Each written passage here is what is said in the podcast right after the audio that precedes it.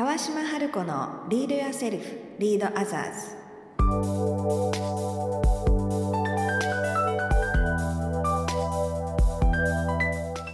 この番組は新時代を生きるリーダーのためにリーダーシップの高め方トップリーダーから学ぶマインドセットやスキルリーダーシップに関する世界の最新情報をお届けする番組です。こんにちは川島春子です。本日もスタートしました川島春子のリードやセルフリードアザーズ。本日のゲストは、えー、数々の日本代表、まあ、および世界代表の選手を指導されてきたプロフェッショナルサッカーコーチの石原隆義さんをお招きしています。石原さんは昨年まで浦和レッズレディースで監督をなさっていて、で、2020年のオリンピックイヤーには石原さんが世界各国で指導をされているオリンピック代表選手たちも日本にプレーをしに来てくださるということで、非常にオリンピックの開幕を楽しみにされている石原さんなんですけれども、まず最初に私からご経歴を簡単にご紹介させていただきたいと思います。石原さんのご経歴は、高校サッカーの名門と言われている前橋育英高校、そして帝京高校でサッカーのコーチをされた後に大学サッカーで監督を務められ、その後日本女子サッカーでは超強豪と言われているアイナック神戸の監督に就任されます。アイナック神戸時代には日本人初の FIFA 最優秀選手に選ばれた女子サッカー元日本代表の澤穂選手や日本代表の常連選手の川澄直美選手たちを率いて史上初の国内4冠を達成。その後アメリカに渡られて、元アメリカ代表キャプテンのクリスティ・ランポーン選手等を指導されます。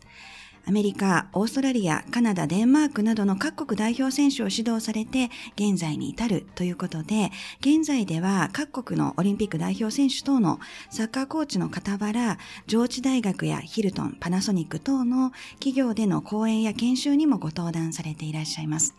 改めて石原さん、今日はよろしくお願いいたします。よろしくお願いします。あの、もう今日いらしていただけるのすごく楽しみにしてました。はい、僕も楽しみにしてました。で、あの、高校生からね、はい、そして、あの、まあ、日本の代表、そして世界の代表までっていうところで、まあ、世界のトップアスリートたちまで指導をされている石原さんなんですけれども、あの、ご活動の幅がとっても広いので、うん、今、オフィシャルなご経歴は私から簡単にご説明させていただいたんですが、最初にあの自己紹介というか、どんなことをなさってるのか、ね、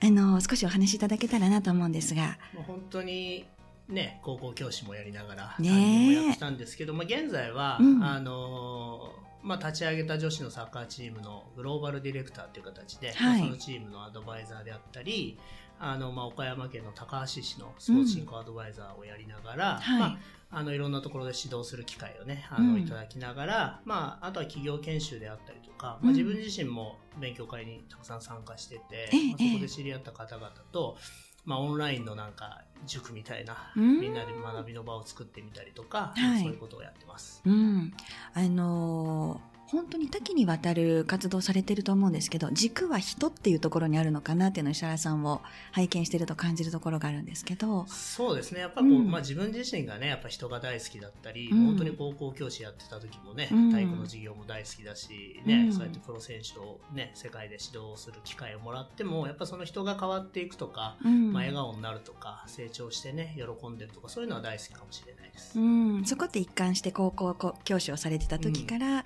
世界のトップのアスリートを指導するようになってもずっと変わらず一貫して持ってらっしゃるっていう感じですか？そうですね。やっぱ人が大好きかなと思います。うん。それもなんかお会いしてると雰囲気からも伝わってきますもんね。ね。だからやっぱりこうね、そういう幸せそうなっていうか楽しそうなね人たちに囲まれたいなっていうのはずっと思ってて、だから周りの人、ね、近くの人たちをやっぱり笑顔になるようにねしてきたんだなって、うん、もうだから本当学級委員長も死ぬほどやってきたし、高校1年生でも生徒会長だったんでね、それはやっぱこう楽しいね、環境にしたいなってそしたらみんな楽しいなみたいなのはあったかもなって。今川島先輩に言われて。先輩ですか？先生に言われて。思いました。はい、あのじゃあ今日はそんな石原さんと楽しく、はい、まあ、かつとはいえこれだけこう柔らかいというかね人当たりのなんて言うんでしょうみんなにプレッシャーを与えないようなスタイルの石原さんなんですが、はい、とはいえやっぱり世界を知っているあの日本人のお一人というところで今日はあの世界と日本っていう軸だったりグローバルから見た日本だったり、あとはダイバーシティみたいなところについてもお話をお伺いしたいなと思っているのでぜひよろしくお願いいたします。お願いしますであのまず最初にあの石原さんって日本代表の、はい、澤穂希選手たちの日本代表の選手の指導もされていらっしゃるしアメリカ代表の選手もあの他にもねメルボルンとかオーストラリアの代表の女子の選手も見てらっしゃいますけれどもその世界のトップの女子のアスリートとかグローバルで活躍しているあの選手たちと日本の女性たちっていうところを見た時に感じられるものとかってどんなことがありますか？まあそのまあ、スポーツに限らずみたいなところはあるかもしれないんですけど、やっぱ海外の選手たちの方が、まあ、それは男性、女性問わないかもしれないですけど、やっぱこう自分が何をしたくて、自分が何をする選手だというか、何をする人だみたいなことははっきり自覚してて、でそれをこう周りに伝える能力も高いというか、なるほど。やっぱこう日本の選手たちってこういい意味で言うとどんな状況でも対応できるんですけど、うん、こうなんかこう器用貧乏みたいなところがあって、日本の選手が海外に出たりすると、うん、何でもやらされちゃうみたいなそれは男子も女子もあるんですけど本当に僕の場合は女子サッカーでねあのそういう指導する現場をもらいましたけど本当にこう、まあ、個性が強いとかあるっていう表現もあるんですけど、うん、まあ、それが普通というか自分は何が得意で、それでチームに貢献したいっていうのが明確でで、苦手なことはあのやらないわけじゃないけど、うん、自分の役割じゃないってことは明確かもしれないですね、うん、それ個性って言葉でも表現できるけれども本質はもしかしたら自分が何者かが分かってるとかそうです、ね、自分の強みが何かっていうのを見つけたのか作ったのか、発掘したのか分からないんですけど、っていうのを見つけてそこを通してチームに貢献するから、それ以外は他の人に活躍の場を任せますみたいな、そういう感覚なん。ですかね。そうですだから海外てやっぱ日本もまた戻って指導してやっぱこうなんかこう日本でやっぱり自分をね、うん、ちょっとこう犠牲にしてでもチームっていうところがあるんですけど、うん、もう大前提世界はそのまず自分を犠牲にする前提がないというか、うん、やっぱその自分の力を発揮することで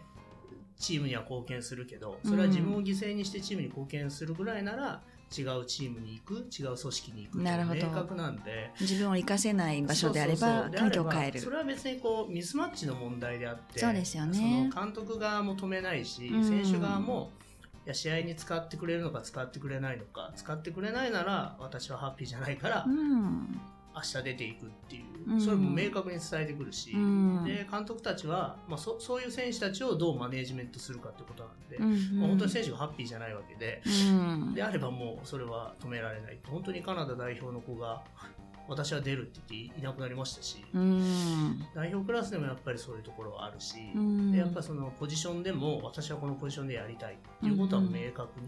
伝えてくるし、うん、なんかそそうじゃないと自分の良さが生きないっていうことはね,、まあさね先ほどこうあり方というか何者かっていうところが分かってて、自分がどういう貢献をすると自分もチームもハッピーかは日本の選手たちよりというか、まあ、日本人より、まあ、考えてるし、スタッフもそれを前提に選手たちと接してるなというのは思います、うんうん、確かにね、あのー、サッカーってチームスポーツじゃないですか、はい、そうするとその自分の強みとか自分の個を、最大限生かすっていうことと、同時にチーム全体として成果が出るように自分以外の他者も生かすのか他のメンバーを生かしたり、チームとして勝てるように動くっていう両方の両立が必要になってくるんじゃないかと思うんですけどそのあたりってその、まあ、世界の選手ってどんなバランス感覚というかどんな感じなんですかね？だからまあ本当日本人ってあの企業研修もしたりとか、うん、まあ北まあ、アメリカでコーチやってた時に、まあ、北米トヨタさんで、はい、あのエグゼクティブクラスの、まあ、社長副社長クラスに話をさせてもらう機会があって、まあ、その時は、うん、まあ、要は日本人とアメリカ人のこうハイブリッドがうまくいってないと。なるほど、まあ、北米トヨタは日本のトヨタの売り上げを超えていきたいと、うんうん、メキシコ、ね、カナダも含めて、うん、ただ日本人社長あアメリカ人社長がいて日本人副社長5人アメリカ人副社長5人全米にいて、うまくハイブリッドができてないっていう中で、あのそれをどうハイブリッドにするかみたいなところもあったりしてで結局その日本っていうのはカバーしながらみんなで荷物を運ぼうっていうスタンス。で、外国っていう言い方おかしいですけどまあ本当に世界のサッカーっていうのはもう自分の役割をね自分が3つしっかり運べるんなら3つ運ぶと重たい荷物は運べないけどね、軽い荷物を5個運ぶ、うんうん、あなたは重たい荷物を2個運べっていうのが明確で、うん、日本人はなんか2人で1個持ったりして あするんだけどそれは日本人の良さであり、ただこう文化が違うというか、スタンスが違うんで、まあ、サッカーでいうと分かりやすくて。あのいいディフェンダーがいいフォワードではないってみんなわかるんですよ、でメッシがセンターバックっていうポジションをね、うんうん、させないですよ、点取り屋ってみんな知ってるから、でもじゃあ職場だとか日本のサッカー現場でお前うまいんだからここのポジションもやってみろみたいなのってあるじゃないですか、だからやっぱりその海外の方がよりその特徴をあの出させて、うん、あのチームに貢献させてるのかなって。逆に言うと日本はやっぱりそのカバーをする文化が、うん、確かにそれは本当に世界でもすごいカバー能力なんだけど、うん、まあ、そこはちょっと特徴が違うというそうですね。いうのはあるかなと思います、うん、あの海外は個があっての全体。そうですね。で日本は個がなくて調和っていう感じですね、そうですね。ですね、まあ、そこはあのビジネスパーソンにとっても今の日本のビジネスパーソンにとってもこれだけ時代がね激変している中であると自分軸を作らなきゃっていうのは結構重要なテーマだったりするのであのヒントもらえた方がいるんじゃないかなと思いますあとあの今日収録に入る前にちょっと話してくださってた、はい、海外だとオリンピック選手でもオリンピックの出場が決まってるのに妊娠発表するとかっていうのもあるって言ってみんなですごいよねって言いながら、まあ、お話をしてたんですけれどもそのあたりの感覚の違いなんかも。そうですね。本当にね、うん、アメリカ女子代表で、まあ、日本でもね知ってる方も多いと思うんですけどアレックス・モーガンっていうね、まあ綺麗だし、はい、あのね点も2011年からねプレーしてるような彼女がこの2020年を前に、ね、妊娠を発表して、まあ、日本じゃなかなかね考えにくいというか、ただやっぱりそのスポーツ選手である前に、まあ、一人の、ね、女性であるし人,、であるし、まあ、本当にこう企業とかね会社で働く女性たちも、ね、日本男性もやっぱりそのね、あの一人の企業人の前に一人のパパであったりとか一、ね、人の女性であったり一人のママであったりとか、うん、まあ、そっちがあってのやっぱり仕事だし、うん、だからねワーク・ライフ・バランスとか言いますけど、うん、やっぱその前提でまずは一人の、ね、人としてどうあるべきかっていうところがあってのスポーツなんで、ね、そこは本当に根本的に日本のこう一つにかけるんだみたいなスポーツ感とは全く違うなっていうのは思います。はいあのワーク・ライフ・バランスじゃなくてライフありきの人生であり、まあ、プロであるっていうその順番って感じですよね。そうですね。だからまず絶対がファミリーっていうかね、うん、家族だしあのボーイフレンドガールフレンド、うん、友達だしだからそっちを犠牲にしてのスポーツは全くないですね、うん、そういう意味でオーセンティックですよね。こう自分を犠牲にして仕事を優先するとか、うん、プロとしての在り方を優先して、うん、自分の家族や人生は後回しではなくてあくまで自分が大事にしている生き方在り方私は誰かがあった上で人生も大事にプロとしての自分のスタイルもプレイスタイルも大事にっていう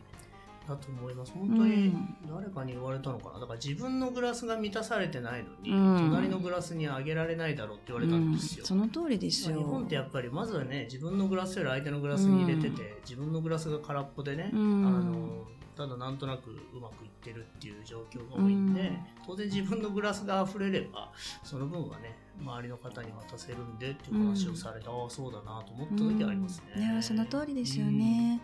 その通りですよね。あと、あの、アメリカ代表の選手で言うと、うん、あの、アメリカ代表が優勝したじゃないですか。はい、で、あの時の、あの、すごく話題になった、うん、えっ、ー、と、ラピア、うん、ラピア、ラピノ、ラピノ選手。で、あれもすごく象徴的だなと思って。いや本当にそうで、彼女ってワールドカップ大会始まる前に、まあ、僕もよく知ってる選手ですけど、うん、あの本当トランプ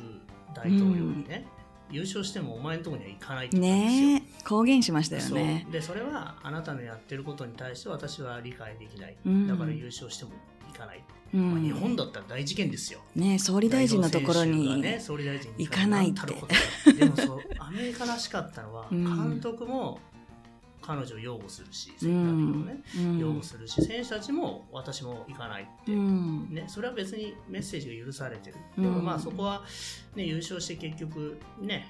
若いじゃないけど、うまくやるんですけど、ただやっぱそういうことを発信して、で、彼女たちはやっぱりワールドカップに、その優勝以上の意味を持ってましたよ。そうですよね。あのその女性とね、うん、あの男性の格差の問題を一番に掲げてあの大会に臨んでて、うん、でやっぱそういう意味みたいなものを持って戦ったんで優勝もできたと思うし、うん、やっぱ本当にそれでねあの賃金格差もなくなったし、だからそこは本当社会を変えるような優勝だったなと思います、いや、うん、本当にあのトップアスリートとしてのあり方っていうのが、うん、サッカープレイヤーっていうアイデンティティじゃなくて自分たちはあそこで優勝をして社会を変える、うん、より良くするためのメッセージを発信するんだっていうある意味で言うとミッションというか、目的意識みたいなものがあってプレイしてるっていうのが伝わるからなので見てる側もものすごく勇気ももらうし応援も違う意味で応援が入るしあの優勝後のスピーチなんかもすごくいろんな人が影響を受けてでおっしゃる通り賃金格差の是正が起こったり、あとはそのジェンダーに関する、あのテーマ、ダイバーシティっていうところに関しても、やっぱり彼女たちが勝ってあそこでメッセージを発するっていう目的があってやってたプレーなのかなっていうのを感じると、ただサッカーをやるっていうその次元ではなくて、トップアスリートとしての自分たちがやるべきことっていう目線の高さって言ったらいいですかね。視座の高さというか、は素晴らしいなと。やっぱりこう影響力を意識してるというか、ね、やっぱりしっかりこうロールモデルでなきゃいけないっていう意識はあって、うん、私たちがこう優勝することでやっぱり社会を変えられるっていうことと、うん、あのやっぱ特に彼女たちが強いのはこう少女たちの憧れじゃなきゃいけないっていうものもあるしだからそういうこうスポーツ選手としての在り方っていうのも、まあ、勝った負けた以上にやっぱ大事なんだろうなって、逆に2011年にねなでしこがやっぱりあの震災があって、はい、それを受けてのパワーっていうところで、まあね、だから優勝したってわけではないと思うんですけど通ずるものありますよね。自分たちにその自分たち以外の使命ではないですけど、うん、そういう思いみたいな誰かを助けたいとか、うん、何かを変えたいっていうエネルギーは、うん、まあ、普通にこうね企業さんとかもそうだし僕ね企業研修しててもこれ誰のために、ね、何を変えていくための一歩なのかなみたいな話はさせてもらうんですけど、うん、なんかそういうものがあると何かまたね皆さんのこう一つになれるパワーも変わってくるんで、うん、なんかそういうものは大事にしてもいいのかなっていうのは本当にいろんなところから感じてます。うん、本当ですね。あの企業のリーダーもやっぱり自分のことだけを考えてると、うん、その分のエネルギーしか出ないけれども自分より大きなもののために自分が持てる全てを出そうとすると自分もこう開花して成長するし、その大きなうねりになったりこうエネルギーが大きくなっていくっていうのは実際あるのでそれをやっぱりスポーツ選手の在り方から分かりやすくこう体感できるっていうところですごくこう力をもらったりリーダーとしての刺激をもらってる方も多いんじゃないかなと思います。あのー、今日はですね、石原さんに、まあ、世界を知っていて、かつ日本も知っているという、あのー、プロフェッショナルなサッカーコーチの石原さんに、世界と日本の違いであったり、あるいは、あの、世界の良さと日本の良さ、そしてダイバーシティ、そして、えー、プロのアスリートが、えー、誰かのために、自分よりも大きなもののためにっていうあり方っていうところから、えー、リーダーにとって学びになるお話をいろいろ聞かせていただきました。石原さんありがとうございました。ありがとうございました。で引き続き石原さんには、えー、次回もゲストでいろんなお話を聞かせていただけることになっているので、楽しみにしていただけたらと思います。えー、川島春子のリードやセルフ、リードアザーズ、本日の放送はここまでとなります。今日のお話はいかがでしたでしょうか、えー、次回も石原さんをお招きしますので、ぜひお楽しみに。ではまた。